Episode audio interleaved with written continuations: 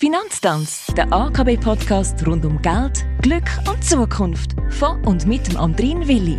Jetzt wird es konkret. Hier in unserer 32. Folge geht es nämlich um den ersten Schritt beim Anlegen. Es geht konkret über die Möglichkeiten, die man hat, wenn man anlegen wette.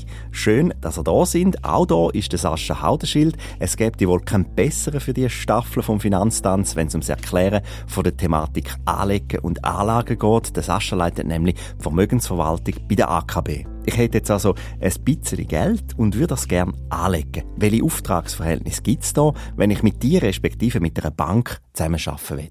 Wir unterscheiden grundsätzlich drei Arten, die sich bezüglich der Unterstützung der Bank beim Anlegen unterscheiden.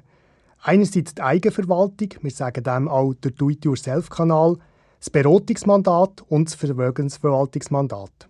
Okay, dann gehen wir also davon aus, ich habe Zeit und Geld, ich will das alles selber machen, im Casino spiele ich auch persönlich.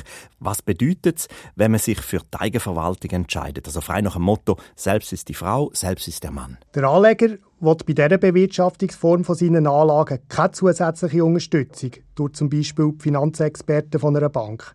Er definiert selber, was er kauft und verkauft und will seine Anlagestruktur selber bestimmen. Das Finanzinstitut von seiner Wahl nützt er lediglich für die Abwicklung der Anlagegeschäfte, also Käufe und Verkäufe sowie die Aufbewahrung der Wertschriften in einem Portfolio.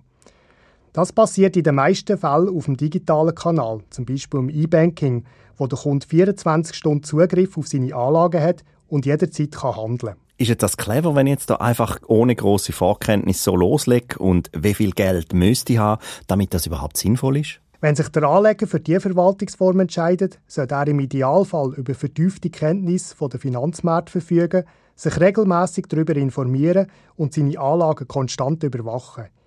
Je nach Komplexität der angestrebten Anlagestruktur ist der zeitliche Aufwand für so eine Portfoliobewirtschaftung nicht zu unterschätzen.